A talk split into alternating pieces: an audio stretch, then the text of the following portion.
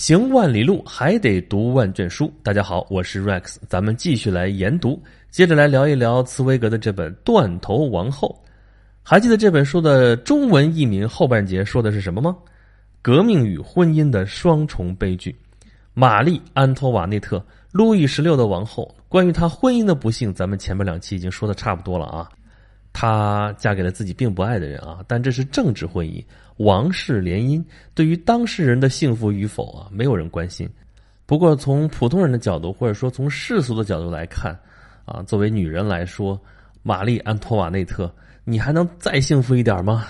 从欧洲一个著名的王室嫁到另外一个著名的王室，她的丈夫手握的是欧陆最强国家的统治权，她拥有全法兰西的财富。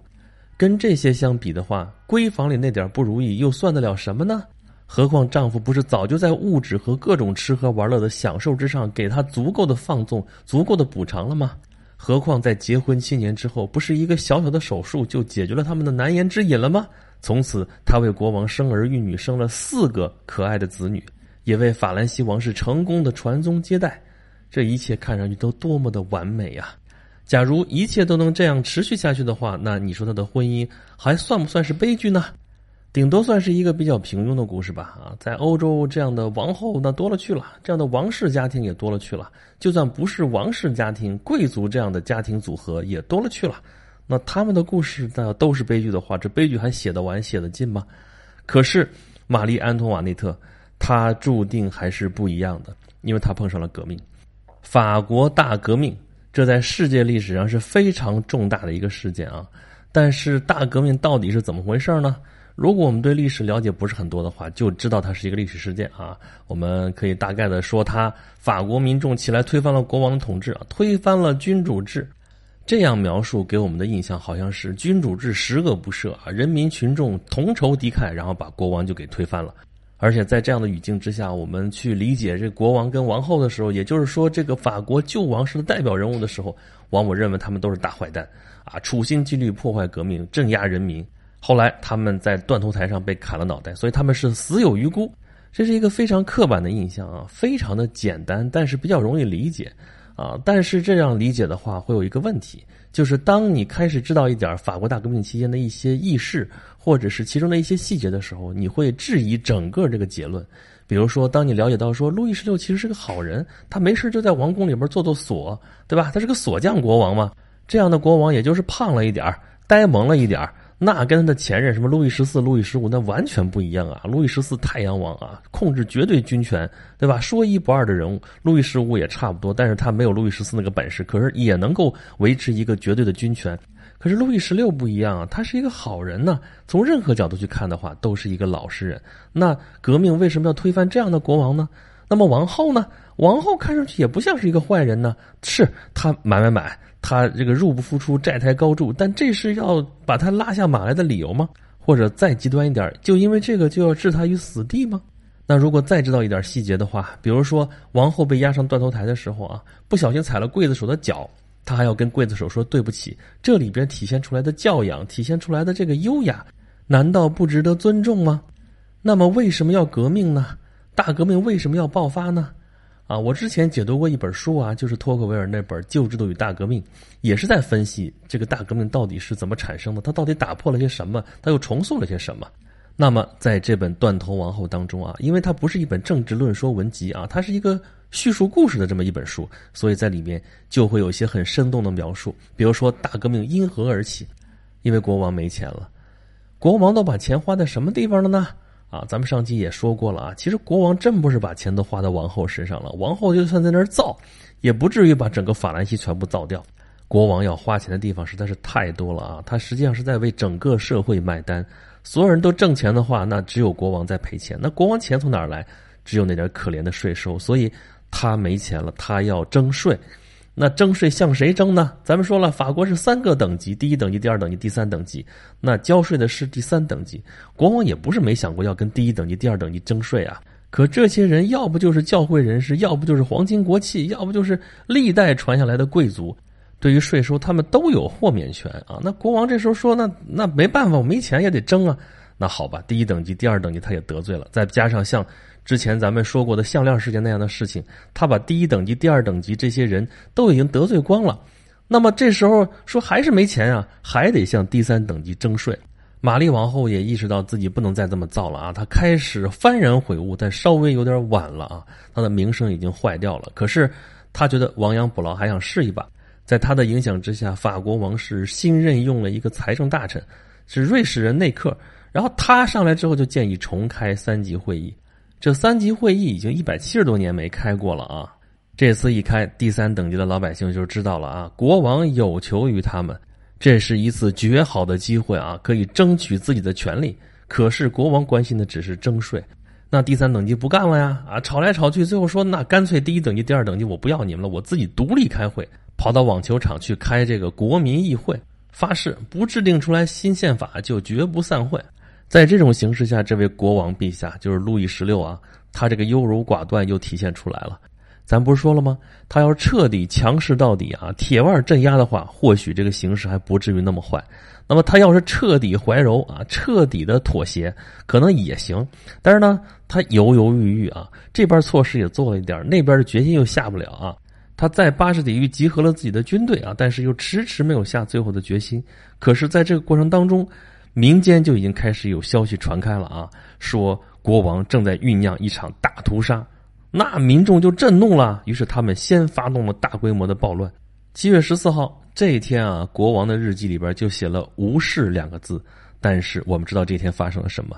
巴黎人民攻占了巴士底狱。其实啊，这巴士底狱在当时那个监狱里边，一共就关了没几个人，但是呢，它象征意义重大，所以我们现在一般把它当做法国大革命开始的一个节点，而且现在是法国的国庆日。可是，在当时这国王收到消息之后，也不知道发生了什么事情啊，巴士底狱被攻占了。然后呢，那监狱里边不说了没几个人，然后呢，把监狱官的那个脑袋给砍下来示众了，那是什么？造反嘛！在国王看来，这就是造反。可是造反下面会怎么样呢？谁也没有想到他们会推翻国王啊！那个时候别说国王没想到，这贵族也没有想到，连民众也都没想到。君主制已经是一个根深蒂固的传统，就算是日后那些狂飙突进的革命领袖，比方说丹东、马拉、罗贝斯庇尔这些人，在当时刚刚攻占巴士底狱的时候，也是热情的拥护国王的。连他们都是保皇派啊！你就知道这个法国大革命当时刚刚开始的时候有多么的混乱。混乱还有一个什么表现？刚才咱们说了吗？第一等级、第二等级、第三等级，第三等级把第一等级、第二等级甩了，自己开会。可是你别以为第三等级就那么的纯粹啊！第一等级、第二等级里边也有人加入到第三等级去，比方说奥尔良公爵，他的人就被称为奥尔良党人。也就是说，在革命者当中有贵族等级的人，这奇怪吗？这其实一点都不奇怪啊！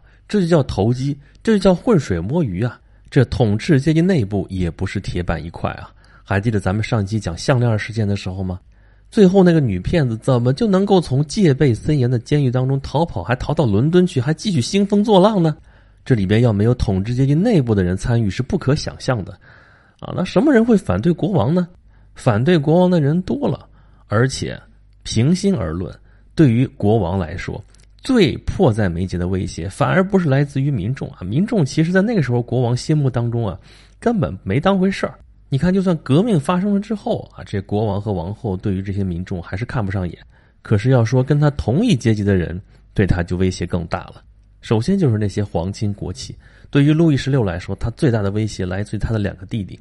本来啊，路易十六这不是有隐疾吗？一直结婚之后都没有后代。这样的话呢，他两个弟弟就有希望能够继承王位啊。可是后来他这问题解决了，他居然有儿子了啊，有继承人了，有王储了。那这两个弟弟就气急败坏，明里虽然不说什么，但背地里恨不得国王这一家都早早死掉才好。所以国王这一家的处境其实非常的凶险。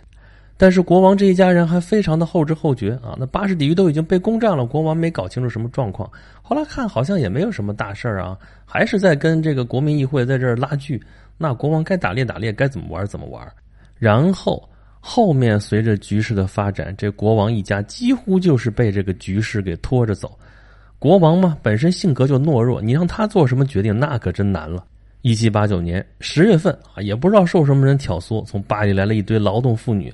要把国王弄到巴黎去，国王这不住在凡尔赛吗？凡尔赛宫在巴黎的郊外啊，对于这些革命群众来说，啊，这国王离自己还是太远了，要把他弄到巴黎来，便于自己监视，便于控制。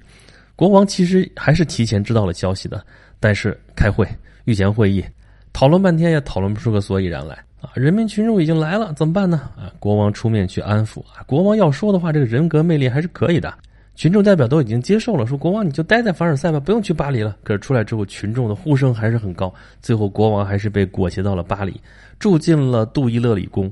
这地方已经一百多年没有人住了啊！打扫打扫房间，好不容易清出来几间，然后。这些人住进去，后来这国王一家的处境就是每下愈况啊！他们在杜伊勒里宫事实上就是被软禁了，所以后来呢，他们筹划一次逃跑，几乎都已经逃到边界去了啊！但是后来被逮住了，又给送回来。送回来之后，处境就没有以前舒服了啊！咱说不舒服是相对而言，看你怎么比了。你跟以前他的待遇那没法比啊，锦衣玉食啊，这个随心所欲啊，那是那样。但是事实上呢，这时候他待遇并不算差啊，该有仆人有仆人，该这一日几餐几日几餐，各种生活上的待遇还是有的。反正国王该怎么吃怎么吃，该怎么睡怎么睡啊，心就是那么大。可是王后不行啊，王后这个时候几乎成了王室最后尊严的代言人，她积极的筹划怎么摆脱他们现在的处境。积极的跟国民议会当中像米拉波伯爵这样啊心怀王室的人跟他们联络，争取让局势对着向王室有利的方向发展。在发现这一切都徒劳的时候，他又在积极谋划怎么去逃亡。他们策划了一次逃亡啊，虽然从一开始的准备的各个环节都可以看得出来漏洞百出，但是居然还是被他们跑出了巴黎城外几百里地。但最终功败垂成，他们又被送回了巴黎，那待遇就一落千丈。国王最终是接受了国民议会制定的宪法啊，在这宪法里边，国王的权利基本上被剥夺殆尽，但还给他留了一个位置，好歹是个摆设呀。但是下一届的国民议会就在提出议案，要实行共和制，要建立共和国。一旦法国建立了共和国，那国王真的就没有任何的价值了。而这个时候，逃到国外的国王那两个弟弟啊，开始体现出来他们的作用了。他们完全不管哥哥嫂子，还有他们的这一家人的死活，在国外积极奔走，组织反法同盟，进攻革命中的法国。他们的目标是法国的王位啊！这个战争逼迫之下，国王夫妇被砍了头，对他们来说才是最有利的。而外国这些君主呢，他们确实在考虑出兵，但他们出兵的目的是什么呢？才不是像他们说的什么捍卫君主制啊，捍卫欧洲秩序如何如何，这个只在其次。第一，还是要割地赔款。而革命中的法国呢，也正需要对外战争来转移国内的矛盾，转移国民的视线，所以这几方几乎是一拍即合啊，战争就这么顺理成章的发生了。战争好像对这几方都有利，那对谁不利呢？那就是对国王夫妇还有他的那几个孩子。那个时候还没有什么爱国主义的思想，国王他们甚至盼望着国外的这些军队能够获胜。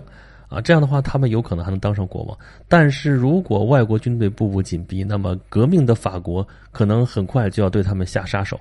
可是如果法国军队获胜的话，那他们离死亡也是更近了一步，他们几乎就没有活路了。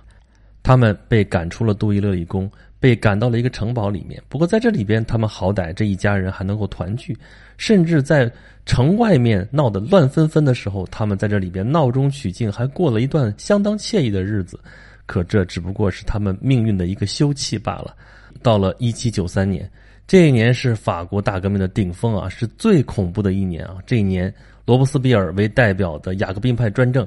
断头台砍落了无数的头颅，在这一年先后砍掉了国王和王后的头。对于这一连串的这个过程，书中都有很详细的描写。我们往往看这段历史都是从客观的角度，站在上帝的视角去看发生的一件一件的事情。但是作为这本玛丽安托瓦内特的传记，作者是从玛丽王后的视角来叙述这一段一段的经历的。对于一个女人，对于像玛丽安托瓦内特这样一个像标题里说的一个平凡的女人，她是如何在这样一段风起云涌的历史进程当中，经历了她的一切的呢？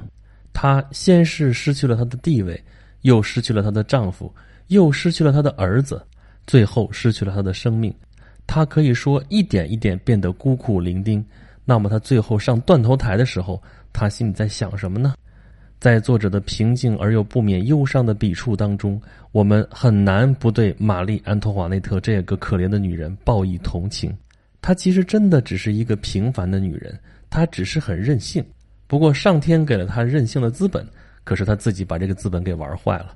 从革命的角度来说，她通敌叛国，把法国军队当中的情报传递给外国，所以按叛国罪处死她好像并没有什么不妥。但是从女人的角度来说，他为了维护自己的家庭，为了保护自己的孩子，为了维持他一个王室的尊严，他做的这些努力又令人印象深刻。他几乎是这个即将倒塌的王室当中唯一清醒的一个人，只可惜他清醒的也有些晚了。他如果能在嫁入法国的时候就开始有这样的意识，有作为一个王后的觉悟的话，一切可能都不会那么糟。可这些假设都是徒劳的。那么，当她面对断头台的时候，她会想到什么呢？还会想到那个已经死去了的懦弱的丈夫吗？还会想到那个受人教唆、诬告他的母亲的那个本来应该成为法国国王路易十七的他的亲生儿子吗？还是他会想到他的爱人呢？一定会吧。在他三十八年的人生当中，如果说大部分时间都在荒唐、都在任性、都在吃喝玩乐、都在从宫殿前往监狱、前往断头台的路上的话，那么唯一能够让他感到温暖的，恐怕就是。还好，他还有爱情。革命的大潮在玛丽王后人头落地之后，继续风起云涌，继续涌动，继续朝不可测的未来发展。而这些被大潮裹挟的人，他们的故事，甚至他们的一些秘辛，也渐渐的被大潮隐匿。直到多年以后，当我们通过一页一页的档案、一行一行的文字来了解他们的故事的时候，我们又能从中看到怎样的喜怒哀乐呢？玛丽王后，这位断头王后，她在革命与婚姻的双重悲剧之外，又有怎样的情感慰藉呢？这个我们留待下期接着说。我是 Rex，感谢大家收听研读。如果大家想听更多我讲述的内容的话，欢迎关注我的微信公众号，有两个，一个是轩辕十四工作室，这是一个订阅号。另外一个是演讲录，言是言时的言，讲是讲话的讲，录是录音的录，在这里边大家可以跟我交流，可以跟我互动，也可以收到关于我节目的最新的信息。感谢大家收听研读，下一期咱们讲最后一期的断头王后，下期再见吧。